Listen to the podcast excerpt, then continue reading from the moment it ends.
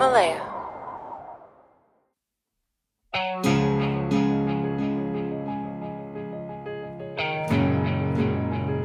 Hello，大家好，欢迎收听这期的子非鱼播客。今天我邀请到了一位清华的师妹梦，然后她是社会学的在读博士，同时也是一位资深的戏剧爱好者。啊，我们聊一聊经济学和社会学的方法论的差异，以及她最近所关注的问题。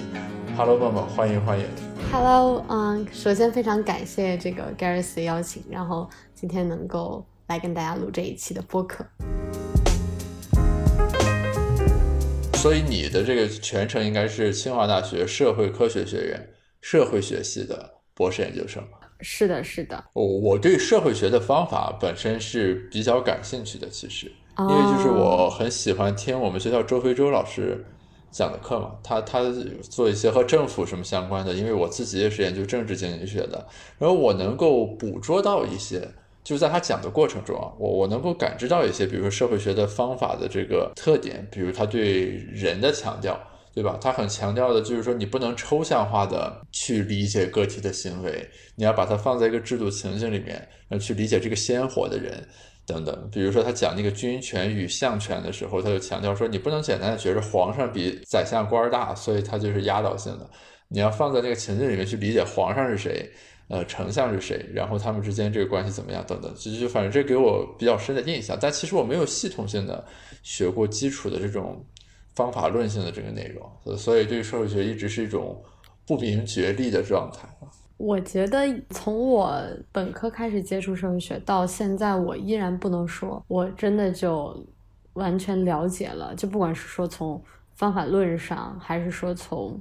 就是它整体提供的一个这个观念世界。来讲，我都把握了社会学是什么。但是呢，我觉得就是，就一个是你刚才说的，就是你会说，嗯，社会学它可能更加关注一个鲜活的人。那么，其实如果我作为一个没有学过社会学的人，可能我听到这句话，我也会觉得非常的困惑。所以，就是从我可能最开始接触社会学，就是，嗯，我记得我们大一的时候上一门专业课，这门专业课现在在清华还是还是有进军老师，就我当年的那个老师来讲。然后我记得当时他说过两句话吧，就是我印象中特别深刻，就是他一来就说，嗯，你们不要先试图搞清楚社会学是什么。他说我做了那么多年的社会学研究，然后大家问我什么是社会学，我都很难用一句两句去理解清楚。对我来讲，目前直观的一个事情是，因为我们都是生活在社会里面的人，而这个社会的边界常常让我们觉得。呃，非常的模糊，就是我们知道存在一个社会，嗯、但是这个社会的边界在哪？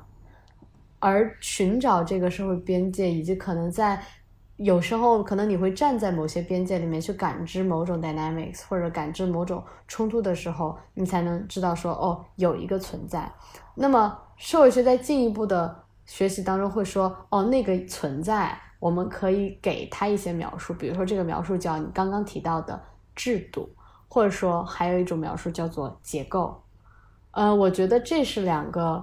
可能说是社会学的一个工具，就是其中最重要的一个工具，就是说是一个结构性的视角，嗯，这是我可能想要去将社会学介绍出去的这样的一个切入点。那么，什么是结构性的视角呢？是的，是正是我的问题，这个词总是会听到做社会学的人提到。啊，是的，那一般就是要解释结构性的视角，呃，我还是会用到当时我大一的时候听到的，嗯，就是我的老师在介绍这个词的时候，他讲的一个故事，嗯，这个故事呢是这个，嗯，泰坦尼克号的故事。啊，那么很多人就可能，比如说我们最开始知道这个新闻的时候，可能我们就会知道说，啊，我们首先关注了一个数字，嗯，比如说造成多少人死亡。然后我们可能还会看一看，说，呃，都有哪些人死亡呢？啊，我们可以看，我们可能会想，比如说，可能这个、老人死亡了，啊、然后可能，比如说，我们可能会看一些，比如说性别差异是男性呃死亡的多还是女性死亡的多。然后我们甚至会看，我们会知道这个就是，嗯、泰坦尼克号上，嗯，因为它分不同的这个不同的嗯等级船舱，我们当时所熟知的这个 Rose and Jack，他们就不是属于同一个。船舱的，就是像那个 Jack，他是他其实是在最底层，就是而当时这个沉船是最先淹到 Jack 他们的那个船舱的。就如果我们回忆电影的话，会发现啊，像 Rose 他们这样的人，他们可能最先有这个啊救生船，可可能可以 offer 给他们，然后让他们选择去逃生，以及他们也是最后被啊被淹没的。就这是我们可能最开始知道有一个这样的一个大事情发生，我们我们可能会去关注的。那么这个时候就是。呃，我们会有一些可能大概的叫做，就不管经济学还是社会学，我们都会有一些这个描述性统计嘛。对，嗯，比如死了多少人，对吧？年龄构成，什么平均年龄？对，然后可能会有一些，比如说啊，就是反正性别可能也就是男性、女性比，然后可能会对像您刚才说的这个年龄构成。那么这个时候，呃，社会学家介入了。那么我们在看到一个这个 descriptive statistics 的时候。我们可能会不仅说把它接受作为一个 fact，我们还是会问 what happened，还有就是 how，why，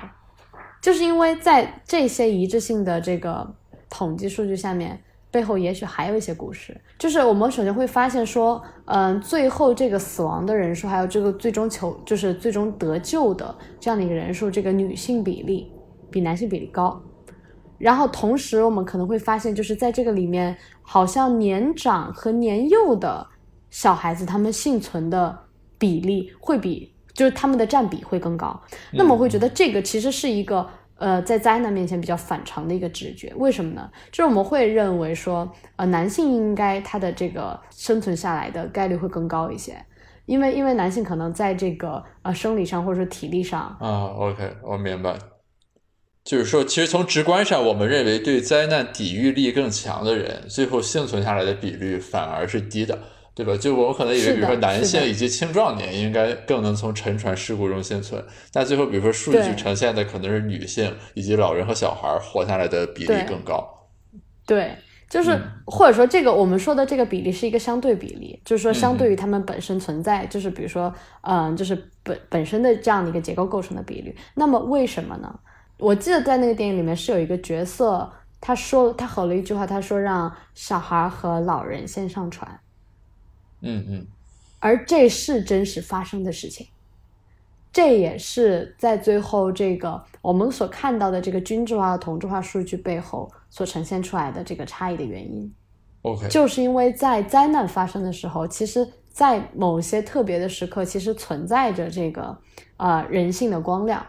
当然，社会学家肯定不会这么去解释了。但是，当我们发现了这个数据背后，它可能有一些跟我们设想不一样的情况的时候，以这样的一个数据，以这样的一个事实，才其实回应了你当时说的啊，为什么我们要把啊人看成是这个事件当中的人，而不是一个人数，而不是一个数字比例？这是其中的，这是其中的一点。当然，也是一个就是我们在所有的发现当中可能发现的一个可能的原因。然后，但这并不是一个结构性的，而明确的一个结构性的发现是什么呢？比如说，把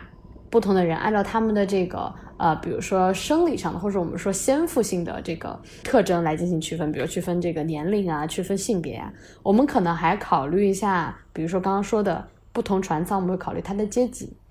就是因为不同的这个 class，它对应的是不同价位的船票。而不同价位的船票，在当时的这个时候，包括现在，可能它也 refer to 了不同的这样的一个阶层的状况。然后，当我们把这个呃阶层状况作为一个因素考虑进去的时候，我们也发现这个 life chance 就是这个生存率，它不是均值的。那么，这个其实，在那个电影里面也有体现，就是我刚刚提到的说。嗯，在最开始发现这个撞上冰山，然后马上要出现沉船危险的时候，是 First Class 首先得到了信息，嗯嗯，然后完了之后，他们有优先的这个逃生权利，他们有优先的这个用救生艇嗯划出去的这样的一个权利。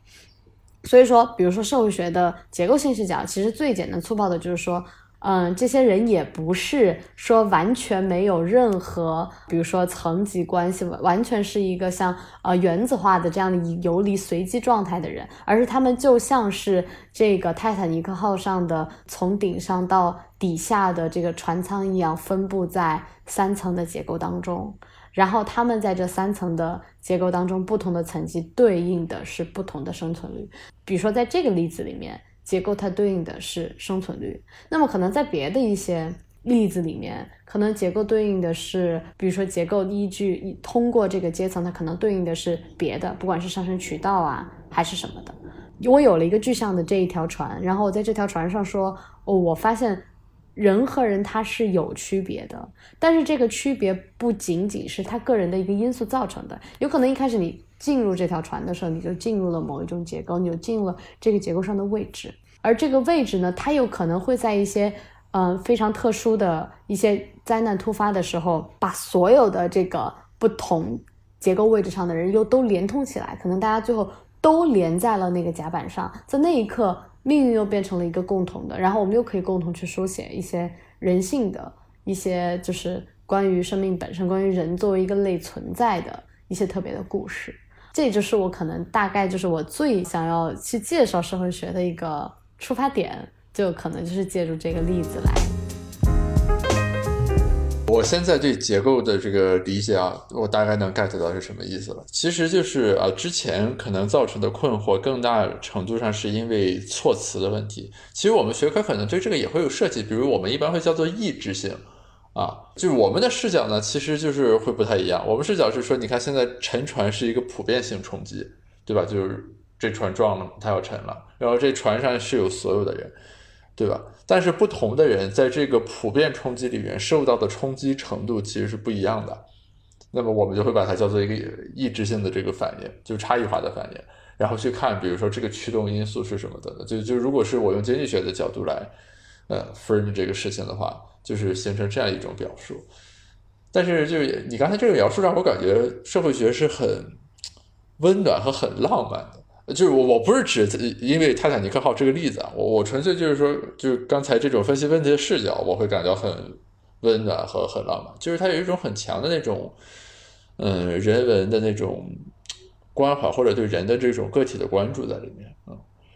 哎，但这里我我比较好奇的一点啊。就是说，比如说费孝通先生的《乡土中国》里面说的那个差序格局，他的意思其实就是说，我们中国人习惯是说，我从我自己为中心出发，对吧？然后按照这个，嗯，我说的不一定准确啊，这个我我说说我自己的理解，就是说，你按照血亲关系、什么宗族关系，然后由内及外的去看。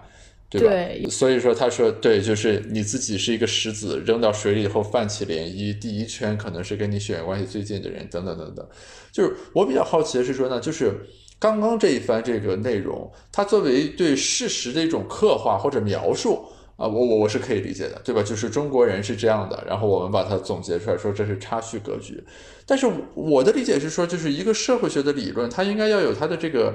解释力，对吧？就就并不是说。费先生是个语言文字大师，他以一种很好的方式把中国人的行为方法描摹了一下。之前我们没有“差序格局”这个词，现在有了。我我其实想理解的是说，就是从理论的角度上来说，他提出了差序格局之后所带来的额外的这个解释力是什么？或者说，就是在之前没有《乡土中国》这本书，没有差序格局的这个理论的时候，那么那时候我们有什么不能理解的东西吗？因为我们经济学里面，比如说经济学的视角很强调的是什么呢？就是说你要解释，比如说我们原先可能有一个现象，我们会把它叫做 puzzle，对吧？呃，举个例子啊，比如说呃，收入更高的人，理论上来说应该在教育上的支出是更多的，对吧？那这有个基本假设，就是说你各种支出在你这个收入变动的时候是同比例增长的。那可能我现在看到一个 puzzle，就是说可能收入越低的人啊，他反而在教育上的这个支出是越高的。那这个时候你就要去解释它，对吧？那经济学做法就是我们可能提出一个理论、一个模型，比如啊，呃，教育是一种投资，呃，我作为家长，我感受到孩子未来会给我预期回报，于是我愿意牺牲当下的消费去呃投资孩子的教育。然后我越穷，我可能对这个预期的回报的呃，这个估计就越高，对吧？就是我更加相信教育的力量，于是我反而投的越多。那于是我们可以用数据或去验证，就发现哦，确实是这样。那么这就是说，我们通过这个理论，对吧？解释了一个 puzzle，就是为什么收入的变动和教育的变动不是一个正比例的变动。OK，这这就是经济学的视角。那那迁移回刚才这个问题，其实我比较好奇，就是说费先生指出来的这个差序格局。那么，呃，从社会学的这个学术研究的角度来讲，我们说它是有贡献、有价值的，是在何种意义上呢？是说它解释了一个什么 puzzle，在这之前我们是没法解释的。还是说它帮助我们发现了什么东西？就是从社会学的角度来说，你评估一个这个研究是有价值的、有意义的。我提了一个东西出来，大家觉着 OK，你这个做的很好。这个你们评判的角度或视角是什么呢？至少对于我来讲，或者说就是我们就拿费费先生他提提提出这个差序格局，是我们觉得他是首先他回应了历史，另外他开启了未来。回应历史是说怎么回应历史呢？因为费先生他提的这个。差序格局，它不是凭空提来的，因为它其实可以说它是 summarize，或者说它是嗯精确的提炼了这个乡土社会，这个特别是中国人，这个乡土性是在这个呃中国人这个国人的这个气质里面的，然后就说中国人是离不开这个。土的，就是我们有一个非常长久的这个小农经济的这样的一个传统，包括农业社会以来，然后再到我们的这个社会，都有很大一部分程度上，它与农村是不可以分割的，或者说，就是农村的一一些改变，还是会影响到，比如说城市的生活等等。这个 pattern 是，就是说，我们可能不见得说是要去证伪，而是说应该提出这样的人和人关系的结构的。人也许并不只有他一个人，但是呢，我们会认当他提出来的时候，我们会认为是这样的。但是我们缺少，首先是我们缺少一个人非常明确的、以高度精炼的这样的一个理论能力去说出来。而这样之所以能达到，是因为他对这个乡土社会足够的了解，而这个乡土社会的足够了解是。不仅仅是说我跟你日常的，比如说我们今天借助这个，嗯，这个演播室直播间，我们我们我们聊一聊，然后我们就可以抽象出一一段关系，而是它是它长久的在这个乡土社会的这个结构和互动当中去做的这个观察，嗯。他才提出了说，为什么这是以己为中心？为什么就是多年来这个乡土社会它的一个这个流动性都非常小，大家这个有这样的一个安土中心的这个思维和文化，然后由于有就是这样的一个思维和文化，又可能又是长久的一种这个人情的这样的一个呃，就是人际关系的一个思维和 pattern 在里面起着一种交互的作用。所以说，首先就是嗯，他对历史。有了一个总结和提炼，那么我们会认为这样的一个精确的提炼，它本身在理论上就是非常有价值的一件事情。OK，嗯嗯，对。然后第二个方面是，它确实也开启了未来。为什么呢？就是因为站在费先生他。对这个中国文化或者中国历史传统乡土性的这样的一个提点，然后他对这个中国人传统的这样的一个关系模式的精炼，他其实开启了后面非常多的这些研究的派系。就比如说，当我们在研究这个社会分层与流动的时候，我们可能就不再是说哦，看就是呃。比如说，可能城市和城市之间的这样的一个流动，我们还会关注这个乡村和这个城市之间他们一个流动的模式，以及以及他们之间的一个张力。那么，我们如何去考察？比如说，嗯，这个从农村到城市打工的人，他们最后这个回流的概率是多少？或者说，有的人可能觉得我离开了这个土地，我根本就回不去了。这不仅是一个个人情感的问题，同时也植根在。乡土中国的这样的一个呃，就是关系的网络当中，是比如说以己为中心，或者说以家为中心。那么当这个家的中心它离开了土地，它去到了城市的时候，会对这个农村社会造成什么样的影响？比如说，这是他可能提供的视角。第二是，比如说他可能引申出来，他从乡土社会提炼出来的一个。人情关系的模式，哪怕离开了土地的城市人，可能也会去继承这样的一个，比如说以己为中心、以家为中心的这样的一个，不管是关系的传承，还是说情感的感知，那么可能也会影响，比如说在城市里面，比如说我们在研究家庭社会学的时候的一些这个视角和看法。它是一个 criteria，或者说它提供了一个每次在不能理解，比如说中国人情社会，或者说这个中国基本的这样的一个人和人之间相处的结构的时候，我们都会看哦，是不是仍然符合当年他提从乡土社会里面提炼出来的这样的一个状态。你就从这个角度来说，其实我就比较能理解所谓理论的价值和贡献的这样一个就判断标准之一吧。其实说的是说，就是这个理论它有它的来源，对吧？然后它可能植根于，比如说呃乡村，植根于中国的历史传统等等等等。然后当我们随着这个时代变化的时候，比如说大家住进城里来了，住进楼房了，我们不种地了，你看起来是我们某种程度上就是离开了原先的那种背景，或者说就是那个物理空间。这个就我不住村里了，我现在住在城市里。但是其实那种呃差序格局啦，乡土中国里的那种行为模式。或者说人与人之间的互动关系了等等这个东西，或者亲疏远近，对吧？所谓我怎么去感知我的家人、我的朋友、我的同事等等这些东西，它其实那个规律和逻辑是依然在起作用的，对吧？于是就是在这种情况下，你可以去解释一些看起来，比如说，呃，就是脱离开乡土背景之后，你本来不太能理解的事情，其实它还是植根在这里的，你可以有一个穿透的这个视角去解释它。对，因为它可能给了我们一个 base，我们基于之上去看这个脉络的来源以及这个脉络的变化，甚至说去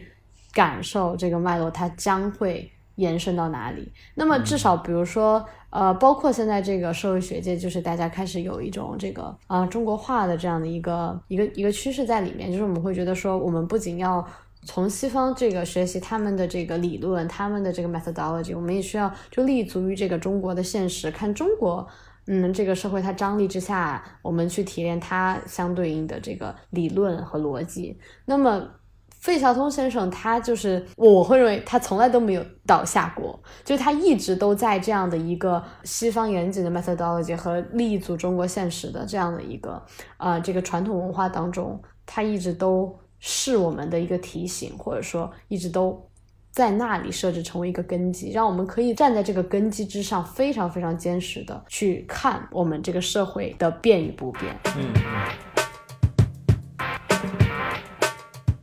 对，那我们可以顺便说说你提到的你的自己的研究选题了啊。我最爱说，我因为现在是这个，嗯。博相当于是博士三年级嘛，所以嗯，按照我们系的传统，我可能最近就是要遇到这个啊，开题是吗？就是我的对对对，我的博士开题的一个情况。然后呢，然后我的导师也是在前段时间就是呃当众鞭笞了我说我这几年其实都是这个主修戏剧和。然后再辅修这个社会学的，是是因为你在排话剧之类的活动上花了很多时间吗？我从我本科大三那一年开始在这个国家大剧院实习，然后完了之后，嗯，当时是京津这样的一个圈子里面比较影响比较重大的一个戏剧邀请展，叫做林兆华戏剧邀请展的这个志愿者。然后从当时，然后慢慢在后来接触到这个中央戏剧学院的啊老师和学生，然后跟他们合作了一些。嗯，戏，然后再到我之后自己去这个，嗯，去耶鲁大学，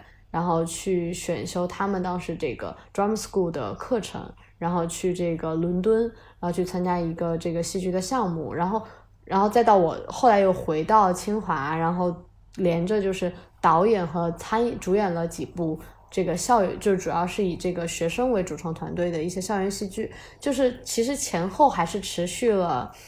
我挺多年的时间，就是把我从一个非常狂热的这个剧场爱好者，然后到可能这个啊半只脚踏入剧场，然后有了一些实践的这个就是半业余的戏剧的参与者吧，就是就是前前后后还是很多年，然后一直到我差不多博士一年一年级这一年都在基本上都在做这件事情，对，然后完了之后去年上半年是我就是借去联合国，就是去瑞士联合国实习，然后所以我在欧洲。嗯，在欧陆待了小半年的时间，然后也在他们那边的这个剧场里面，也是经营了非常多的夜晚，然后再到回来就是遇到疫情，就所以就可能在我的导 导师的心目中，我之前的这个呃，不管是呃兴趣还是说时间的重心，其实都在这个啊剧场里面，然后我可能所扮演的角色，从这个剧场的工作人员到这个嗯。创作者其实都有，然后完了之后也接触到非常多的朋友，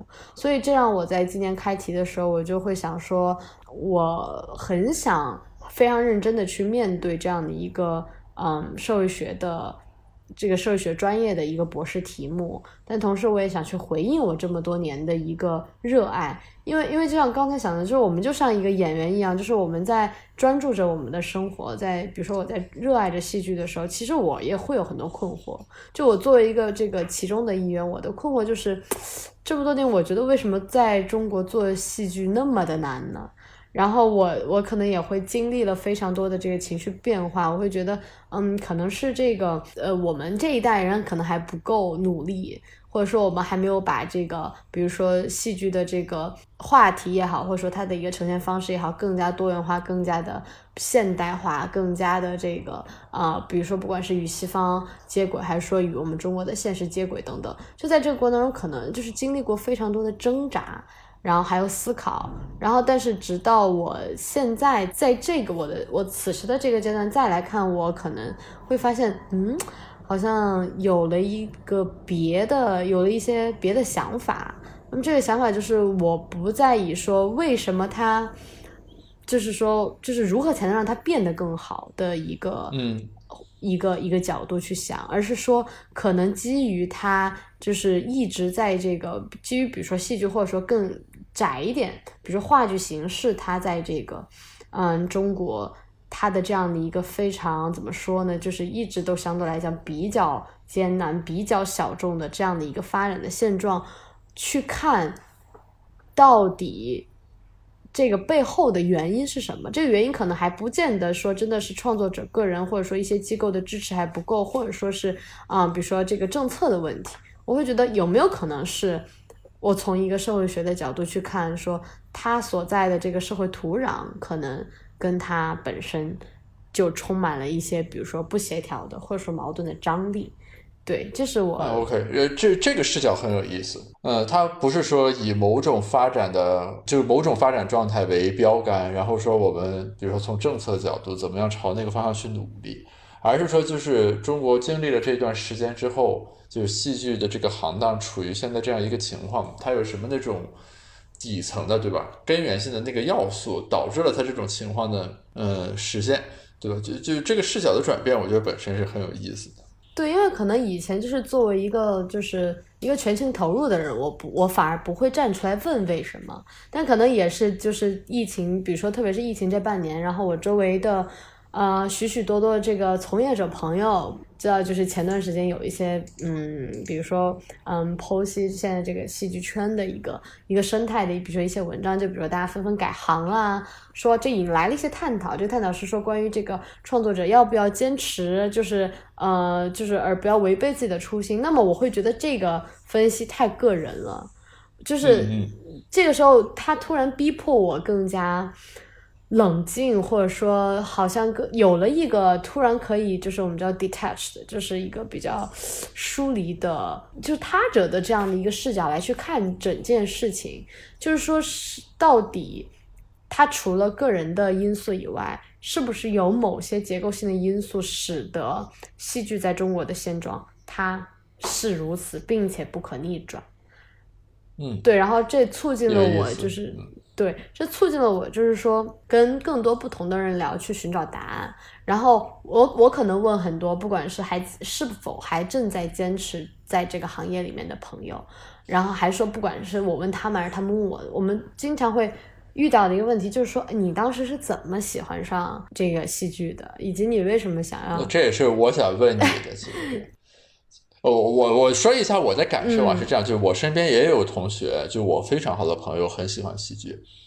然后呢，就是我我的一个隐约的感觉是说啊，不管是从就是嗯传统上，从戏剧在西方的那个地位上来说，就是呃就好像比如说咱们中国古代有诗教一样，对吧？就是通过诗歌来完成对一个人的教化、人格的塑造和培养等等，就好像戏剧它作为一个载体，它的内涵是。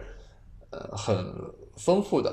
就是可能稍微有一点这个拉踩的嫌疑啊。就比如说一个人可能很喜欢唱歌或者什么，就是和和这个相比，所谓一个人很喜欢戏剧，它的这个内涵是要更丰富，或者他对人的这个塑造和影响是更深刻的。呃，这虽然我自己不参加这个，但但我其实也很好奇的是说，对你这个个体而言，对吧？你本身不是学这个专业的，那从源头上来说，你是怎么喜欢上戏剧这个标的，或者说它带给你的这个东西是什么啊？这个也是我很好奇的，其实是。因为我可能我个人的问题，我很早就想的比较清楚，那么我给的一个确定答案其实就是一种偶然。呃，我最开始接触戏剧，因为我呃家乡是重庆的，其实当时重庆并不并没有太多的这个，比如说这个剧场文化，或者说非常优秀的这个嗯这个剧场作品的这样的这样的一个 exposure。我确实是本科来到北京，来到就是嗯读了清华之后，然后我才接触到说戏剧这样的一个形式。一方面是我加入了这个清华话剧队。嗯，然后另外一方面呢，也是北京当时就是有，就是比如说在大学大学生的这个圈子里面，大家可能最早就会谈啊孟京辉的，比如说什么恋爱三部曲等等。那可能我会因为这样的一个偶然，我进过一次剧场。然后经过了一次剧场之后，又因为可能那一次经历的偶然，让我感受到了某一种，不管是它作为一个艺术形式，还是说就是我作为一个观众，就是我能感受到，就是陌生人之间在一个共同的场域，为一个台上的故事去拥有一种共同情感表达，或者说拥有一种就是那一刻你觉得大家都是 be with you 的那种感觉。然后先是一种非常 emotional 的，就非常情感触发的一种体验，然后后来就是。他因为受到了我学社会学的专业的触发，我当时会会认为剧场，我会把剧场视作一个难能可贵的容纳陌生人的公共空间，然后把剧场作品视为对社会问题、社会议题或者说这个社会的一个浓缩的展映，然后把。创作者和观众基于那个空间，大家的一种情感的交流，还是说后续的一个，比如说 Q&A 的一些反馈，视作一种公共话语的讨论。我觉得对我来讲，这个转变是从我非常年轻的时候，然后一直坚持我去。在这个行业里面不停的去尝试，甚至说就是最后就是想萌生出一定要去国外拿一个戏剧相关的这个学位，然后真正变成一个从业者的一个想法。我一直将剧场的这个力量，或者说就是它所能扮演的一个这个公共空间，或者说引起公共话语讨论的这样的一个角色视作瑰宝。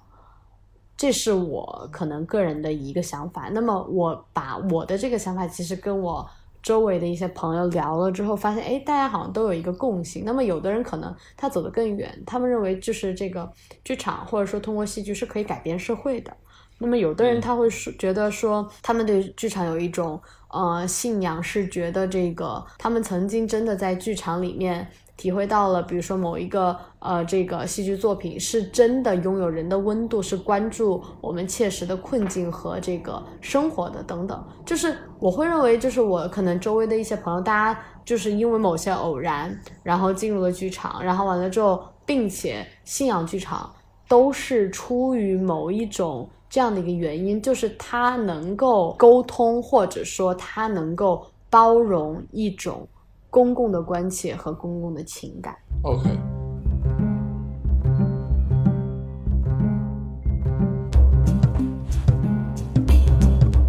这里公共的关切和公共的情感能具象化一点说吗？是什么呢？就你刚才说包容陌生人的情绪，我是可以理解的，对吧？就是演员和观众不认识，观众彼此之间也不认识。但是在戏剧、话剧这样一个场景和氛围里面，对吧？大家在情感上是有共鸣和有共同的起伏的。但是从这个再往外延伸一步，所谓这种公共的关怀又是指什么呢？就比如说，可能如果一个现实，就我们会 expect 一个现实主义的戏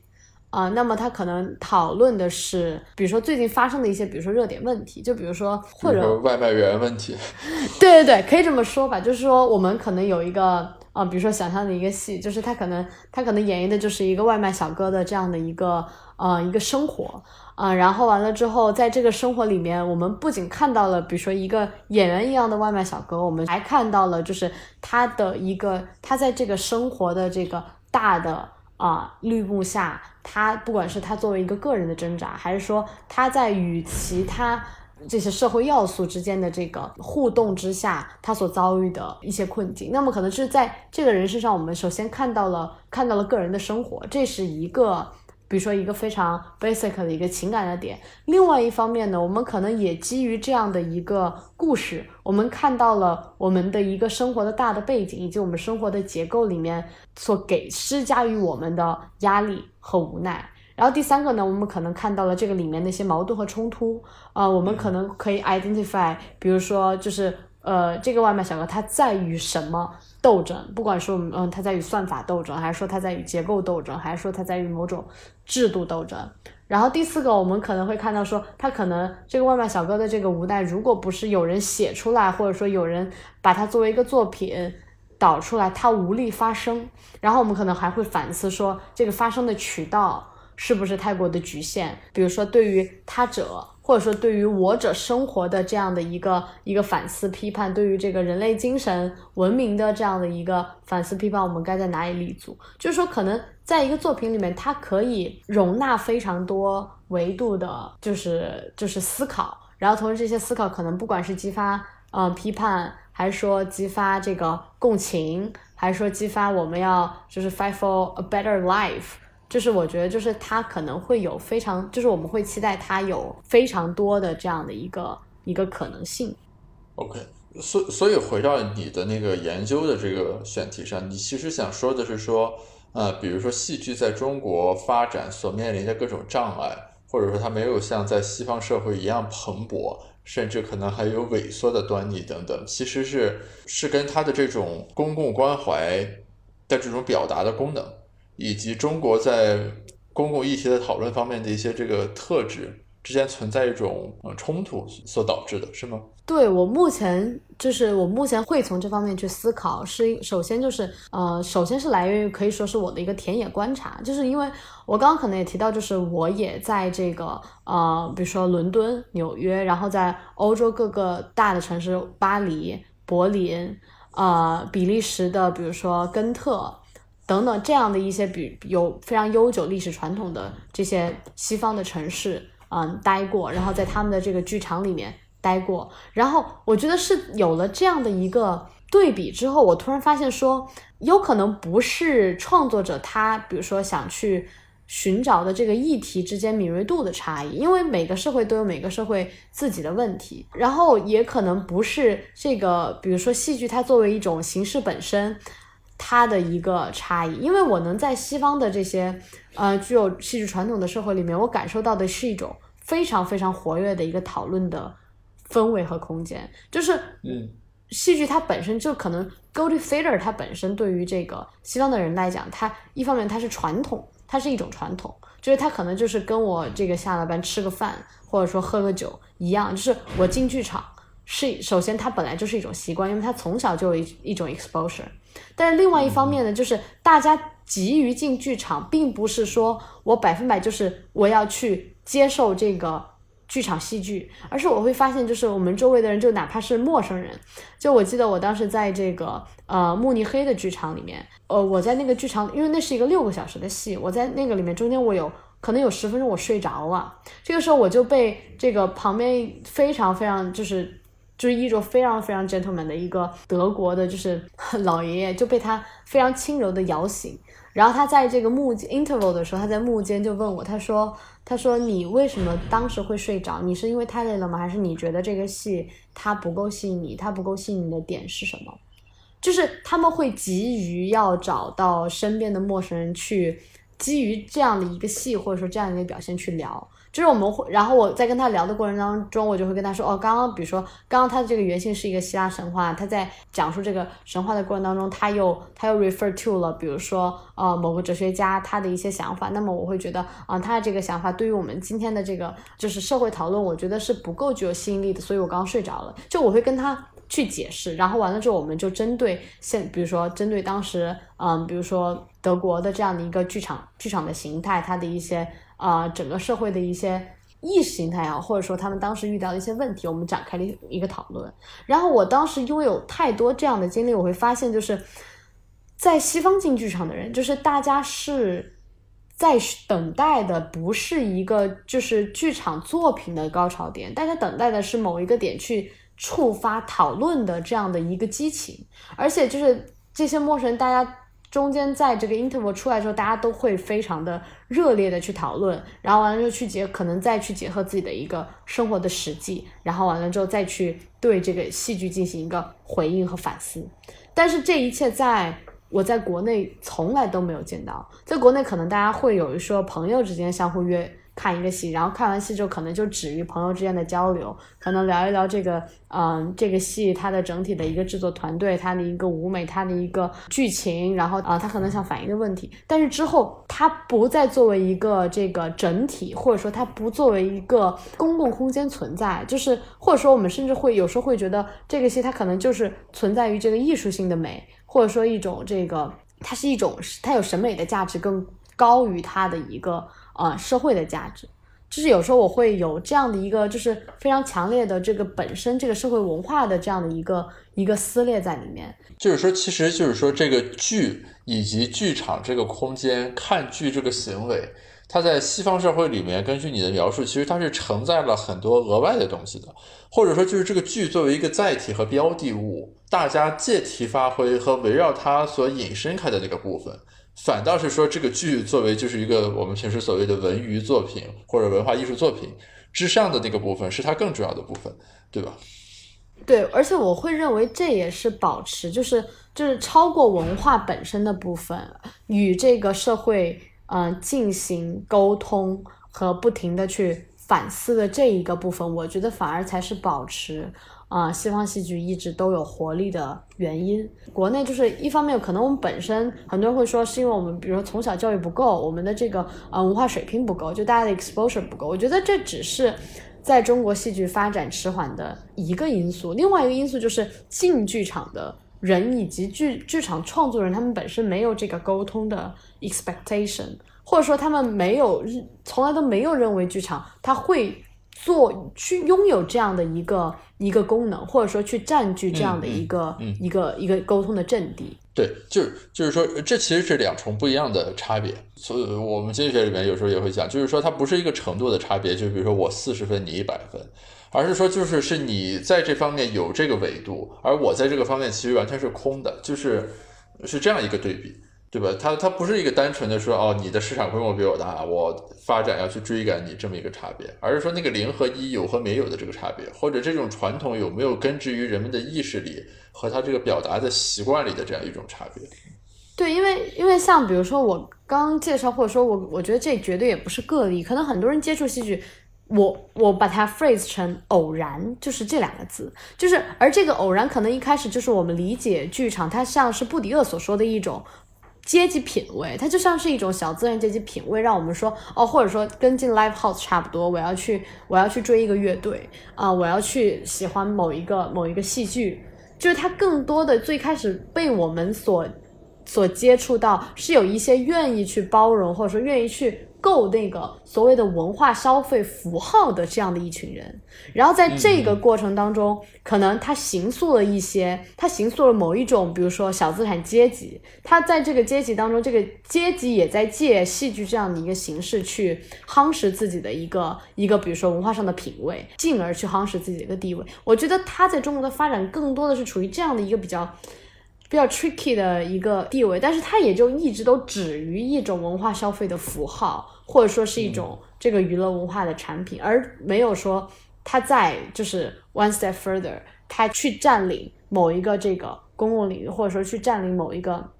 这个公共文化消费的空间，就是再说一个比较事实性的问题，就是，嗯，在比如说在国外，在伦敦的剧院，因为剧院呢，它确实它是相比起，比如说电影电视剧，它的这个自身的盈利能力非常的低。那么很多时情况下，比如说很多国立的或者说私立的剧院都需要靠行政补贴。那么在国外。比如说剧场，它的一个运营，它的一个行政补贴是一直都公开的，并且所有的这个公民都会关注到。比如说，这个每年政府给到剧场的这个补贴，而如果一旦西方的，比如说某些政府，比如说希腊政府或等等，他们遭遇一些财政危机的时候，他们可能说，我们今年要 cut 这个剧院的这个补贴，会遭遇到就是民众的反抗。就大家会知道，就是这其实是一个事实，就是民众在争取这个阵地的事实。那么我会认为，如果有能够引起这样强烈的反抗，就说明这个阵地它不是一不仅仅是一个简单的文化阵地，因为如果只是失去了失去剧场，只是失去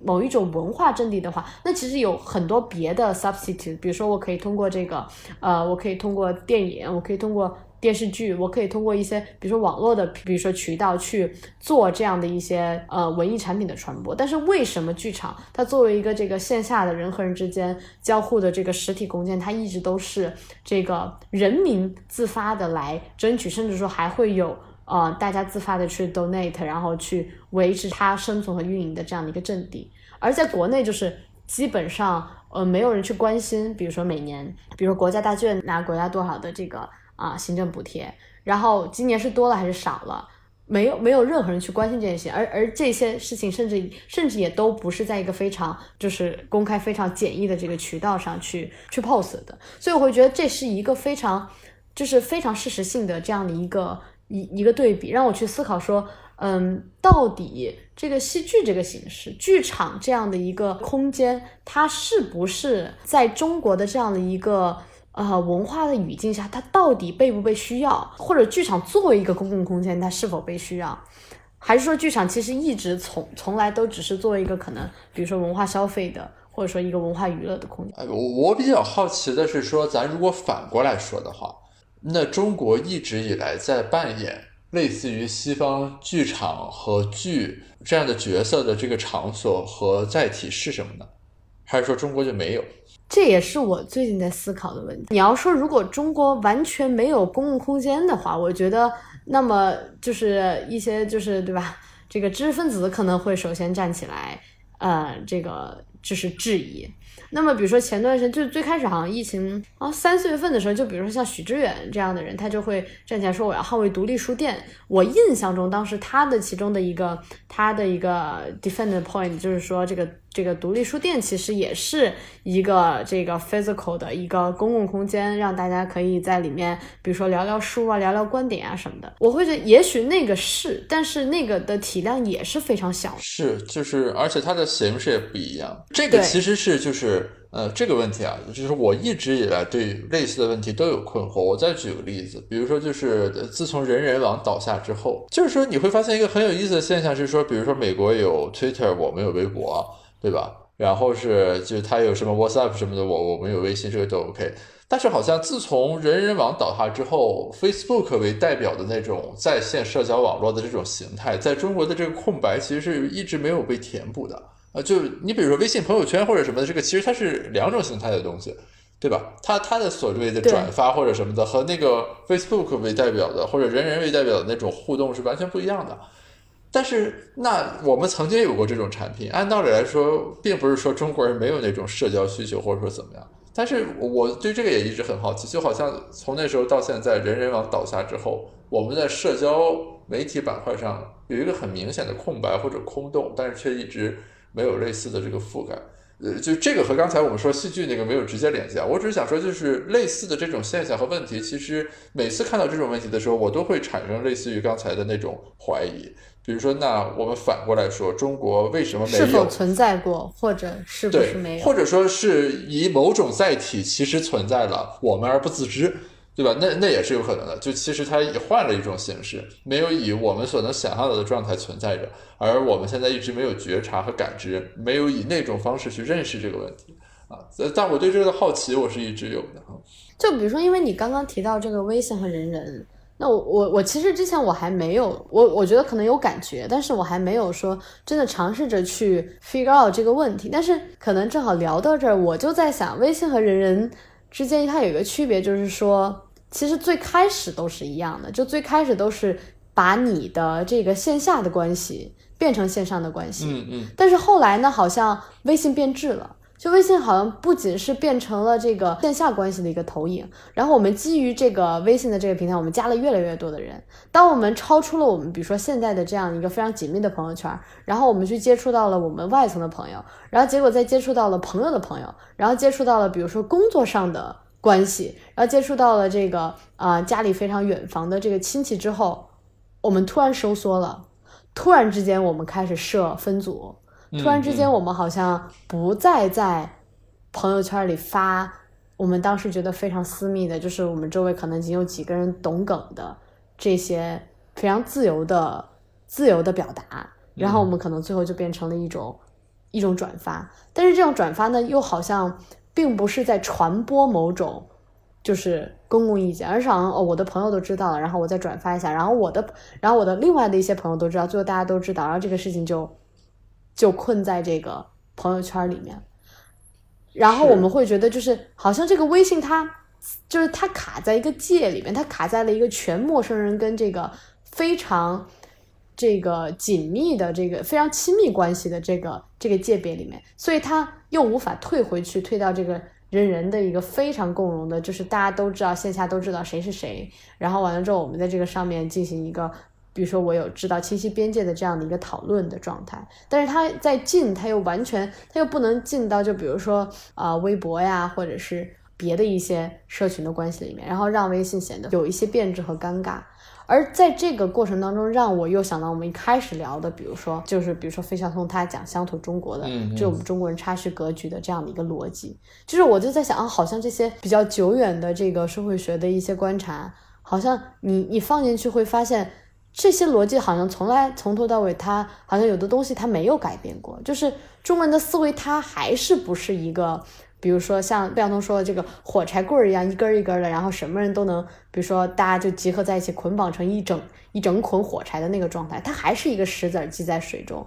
它还是会分就是里圈和外圈，而这个里圈和外圈都依赖于它这个直接交互的这个人和人之间的。这个状态，而同样，就比如说我们，我和你也是一个石子儿，我们的这个石子儿投出去的，可能要到三四圈零一之后，我们的这个零一的边儿才能够才能够挨在一起。那么在我们挨在一起之前，就是分成我和你，我我跟你之间没有任何的这个交集。然后就分成了，比如说啊，我的圈子和你的圈子，嗯，然后在我们可能在自己的圈子里面非常的自由，但是要跨成我的圈子和你的圈子之间，可能就需要非常非常偶然的，或者说非常大的一个一个一个努力才可以。所以就是刚刚可能在提到这个啊，人人和微信这样的一个差别当中，就是他会不自觉的让我去反思这个，比如说经典社会学里面提到的人和人最开始。最在我们的这个可能植根在我们的这个文化里和传统里的这样的一个交友啊，还是说一个一个构建这个亲密关系、构建一个信任关系的这样的一个一个 pattern。对，这这是我刚就是听到你说的的时候，我想是 exactly，就是我我刚才把这个提出来的时候，其实我也是在往前想，就是你说的，比如说差序格局啦，等等等等这个东西。其实我的想法也就是说，呃，不管是戏剧剧院。或者我们刚才讨论什么微信、Facebook 之类的这功能差别、社交网络的差异等等等等，其实就是说，呃，我们还是要回到就是所谓回到经典的角度去看，呃，现在的这种状态，或者说大家的这种行为的习惯、表达的习惯等等等等，它那个底层的驱动力可能在之前已经被人刻画过，只是说我们没有察觉到它在当下这个场景里面。运行的这个逻辑或者发挥作用的具体机制是什么，对吧？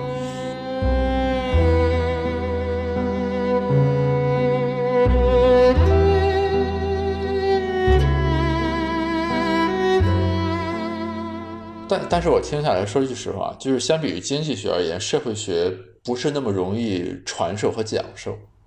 就它它是很需要一些这种身体之知，或者就是它并不是一种。呃，比如说你能通过数学的模型或者之类的这种工具，把这个东西很好、很容易就传递过来了，对吧？就是我我给你写写，比如说基本假设啊，你看一看，OK 啊，这是一个模型，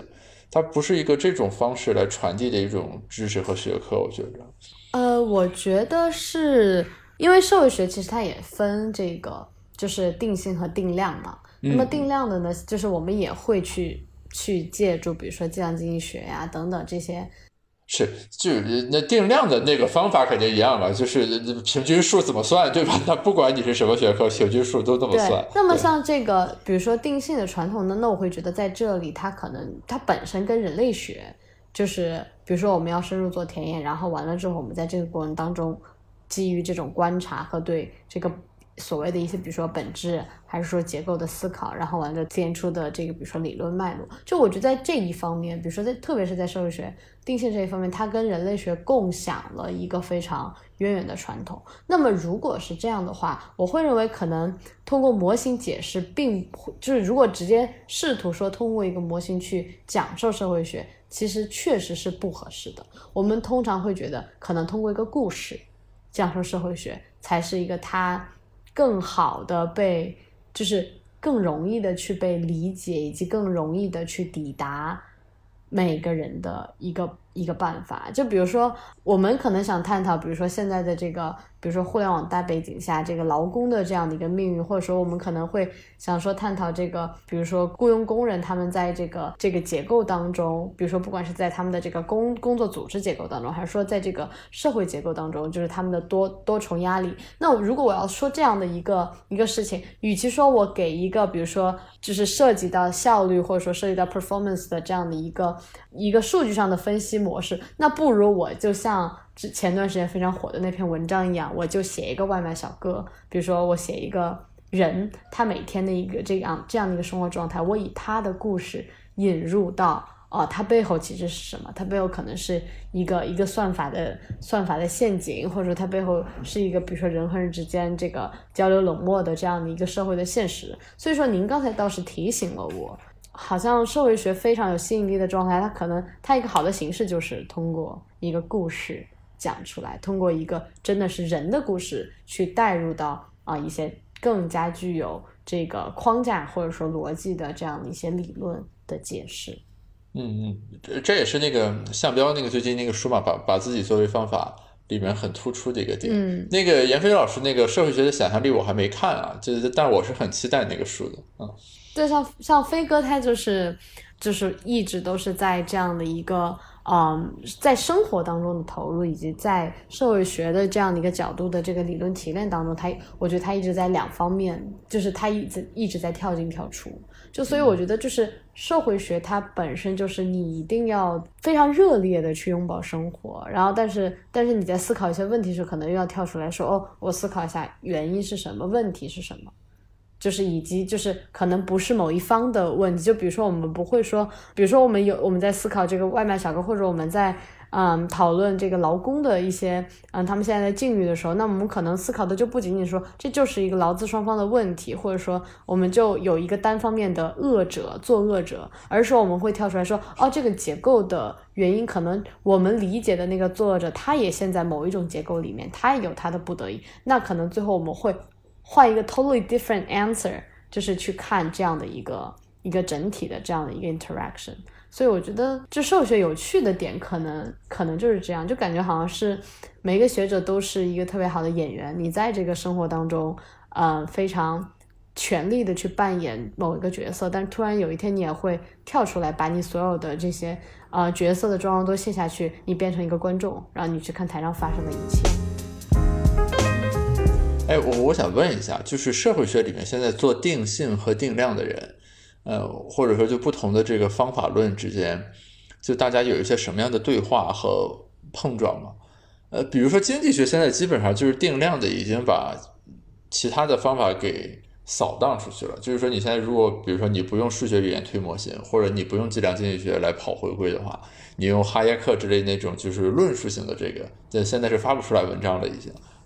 除非你是做经济思想史的那个可以，除此之外就不太可能发出来那种文章了。我我不知道社会学里面，比如说你们不同方法之间是怎么对话的呢？因为我有留意中文社会学的杂志，比如说《社会》那个社会学研究，因为我导师也发过，我导师周连阳老师他会发，就是我看里面还有很多文章是说就是是定性的这种描述性的，或者说就是用文字写的，就总之不用数理的这种工具的。我我不知道你们学科内部啊，对于这个方法论之间。比如说，大家是怎么一个态度？历史学之类的，可能大家就会吵得很厉害，就是做定量的，觉得那个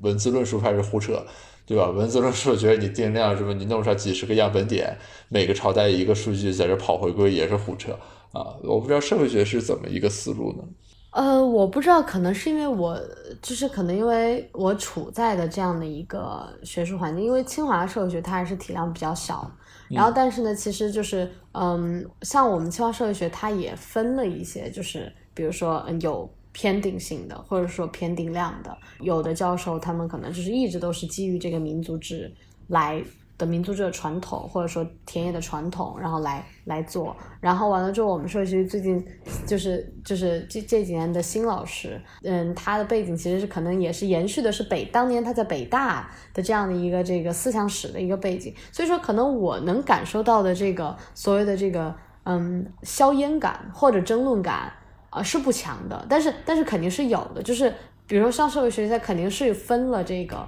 嗯，定性跟定量，但是我们从来不会，或者说正统的这个社会学语言从来不会在定性和定量之间画一道界。就是我们现在甚至说，我们更加想，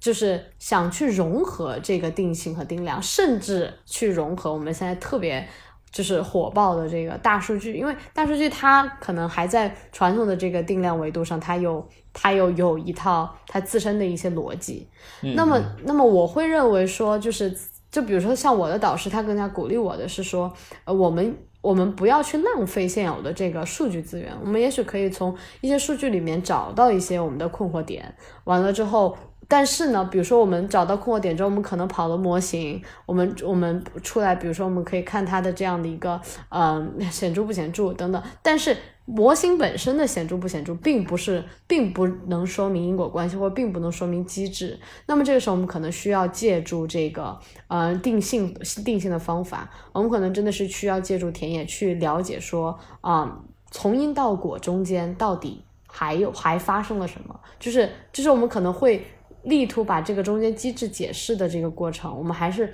更加的去愿意去相信，嗯，这个定性的部分，它能够给予更加生动或者说更加切实的一个解释。所以，我们比如说社会学，像清华社会学系，因为跟呃，就李强老师一直就是。有这个亲和实验的传统，然后我们曾经上这个李强老师的课，也会呃，就是每年我们都会，比如说去这个呃清河社区啊，或者说呃天通苑社区去进行一个入入户的这样的一个访谈调查。那么我们在这个过程当中，我们就会体，就是我们就会有一个深刻的体验。就当我们再拿到，就比如说那种全国性的调查数据，或者说这种，比如说不管是啊家庭背景，还是说个人的调查数据，我们看到的就不再是数据本身，比如说。年龄、收入啊，比如说这个家家庭家庭结构，因为我们真的进入了这个每家每户之后，我们才发现，就是他的这个，比如说他年龄背后带来的一些张力，他所他他所出现的一些压力，以及他这个家庭结构呃为他的一些，比如说行为选择，以及他的一些不管是嗯在这个住房还是收入，还是说小孩教育等等这一些具体的议题上，他所可能。出现的一些问题，或者说他的一些关切，那么我们就会去强调，在所有的这个数据背后，它都发生故事。那么我们可能现在最最理想状态就是把这些故事和这些这些数据的一些规律进行一个结合。那么这是一个一个一个逻辑。那么另外就是像社会学系还会去，就是大家还会去参考，比如说管理学或者说经济学的一些。别的方法，就比如前段时间我在组会上，就是我就分享了一篇这个管理学的一一篇论文，是一八年发在这个嗯 ASQ 上的一篇文章。那么他又提出来一个新的方法，叫做这个 Full Cycle Methodology。这个 Full Cycle Methodology，他他反而是把我刚才说的逻辑都倒过来。他说的是先通过这个田野观察去得出这个，去找到发现问题，然后得出 hypothesis，然后再设计相应的这个。呃，这个比如说，不管设计相应的 experiment，或者说是设计实验，或者说设计 survey，设计一个问卷调查，然后通过这样的数据再去印证当时在田野里面啊出现的问题和发现的可能解释。就是，所以我们就会发现，就是定性和定量，它们归根结底都是方法而已，唯一不变的就是它们中间可以结合，可以有产生非常多的变化，但唯一不变的就是我们。我觉得各个学科都是，你还是对不管是社会问题还是说对经济问题好奇，然后你想去找到背后的为什么。就是我觉着啊，倪老师这个观点呢，就是他其实半是调侃，其实他点出了一个很实质的问题，就是，嗯，怎么说呢？就是你对戏剧本身的热爱和把社会学作为方法这两个东西怎么融合起来的问题啊。我我觉得本身是个很有意思的问题，还是对吧？就是，但是我会一直感谢社会学，就是我会觉得，我会觉得社会学它，它社会学一定是我最开始说我能说出来我喜欢上戏剧的理由，然后同时社会学也是把我从这个在戏剧的这个茫茫的努力挣扎当中拯救出来的一个理由。就是我觉得从始至终，可能是我学我一直都是以社会学为根基在做这件事情。我当时可能是更怀疑说做社会学学术的它的一个沟通的价值，所以我以为我找到戏剧是作为了一个更好的途径。但后来我发现，好像好像做戏剧它也不见得是答案。然后这个时候社会学说没关系，你可以重新反思一下你过去的努力。所以我就觉得，就是从一开始可能对于社会本身的各种现象的好奇和热情，以及甚至是对于很多问题的愤怒和这个茫然，让我一直都抱着社会学这个这条大腿不放。但是同时，也是社会学它给了我走进去和站出来的勇气和途，就是勇气和工具吧。我觉得，所以，所以我觉得是我到这个阶段，我当我可以心平气和的再去。看戏剧、看剧场之于中国文化、中国社会，我觉得本身就是社会学的一个功德。就是我把剧场不再作为说哦，它是我就是单纯说是一个个人喜欢，或者说是一个这个，比如说小一小撮人这个小众爱好、小众努力，而是我去试图去看它是否在这个中国的这个社会传统和文化里面，它的定位是什么，或者说它是否曾经真的有过自己的一席之地，或者说我真的。在意的这个公共空间，实体的公共空间，在中国的这个文化和社会里面，它是否曾经真的有过自己的阵地，以及它以后会不会有，以及如果它不有，它以什么样的形式存在？就是我们中国社会到底到底存在着什么形式和方式的公共讨论？到底何以让我们的这个我们的比如说嗯观点相互碰撞，然后同时去。去期待触发一些小的改变，这可能是我真的关心的问题。